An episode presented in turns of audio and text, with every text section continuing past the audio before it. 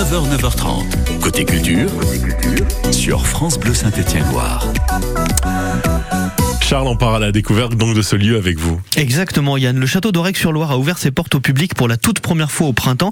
Et pourtant, ça fait euh, mille ans euh, qu'il est situé en plein cœur d'Orec. Alexandre Perrard détient les clés. Il nous fait une visite guidée. Il est en plein cœur d'Orec-sur-Loire. C'est un château euh, millénaire qui jouxte un, un, parc qui date du 19e siècle avec son cèdre qui est classé, euh, qui fait partie des 10 arbres classés de Haute-Loire. Donc c'est un cèdre qui a plus de 200 ans, qui, qui dépasse même le château tellement il est grand.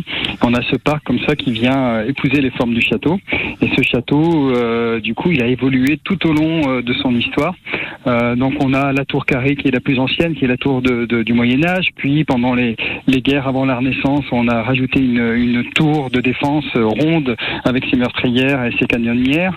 Et en fait, finalement, tous les habitants de, de, ce château ont rajouté en fonction de leurs besoins, fonction de la mode de l'époque, euh, des, des, appartements, des, des, nouveautés dans ce château. Mmh. Ce qui fait que rien n'a jamais été démoli dans le château, mais on a toujours rajouté des choses. Et c'est un peu ça qui fait son, son cachet aujourd'hui, c'est que euh, depuis l'an 1000 jusqu'à aujourd'hui, on retrouve des, des, parties différentes et on peut les dater et dire tiens là on est dans une partie moyenâgeuse, là on est euh, à la Renaissance, là on est au 21e siècle parce qu'on a rajouté nous aussi notre galerie. Et tout ça se visite un univers hors du commun, il fallait trouver une façon originale de le, de le découvrir. Alors justement, comment peut-on découvrir et visiter le château d'Orec La réponse d'Alexandre Perrard. Alors c'est euh, un peu la, question qu'on qu s'est tous posée quand on, s'est lancé dans ce projet fou et ambitieux, mais c'est de se dire comment on fait pour ne pas recréer un château encore qui, euh, sans vouloir euh, euh, critiquer un peu les autres modèles, les plus anciens modèles, mais c'est de se dire comment on fait pour rendre cette visite attractive, ludique et surtout accessible aux plus jeunes pour comprendre l'histoire de ce château et, d'Orec. Et pour le coup, on, a utilisé tous les outils technologiques qu'on pouvait trouver. Donc, euh,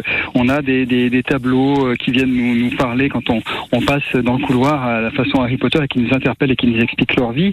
On peut rentrer dans des salles immersives où, euh, pour le coup, là, on est complètement dans une salle, on projette euh, sur les murs et au sol, et on a les habitants du château qui nous expliquent, eux, comment ils ont rénové ce château, comment ils vivaient à l'époque, comment euh, Dauphine de Saint-Bonnet pouvait dormir à 6 ou 7 dans un lit, parce qu'à l'époque, ils n'avaient pas de chauffage, et pour se tenir chaud, ben, on était tous dans le même lit.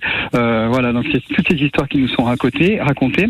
Et puis, on, termine aussi la visite avec euh, un partenariat avec les microfolies, où là, pour le coup, on est totalement en réalité virtuelle, et on découvre plusieurs histoires euh, en réalité virtuelle et en réalité augmentée.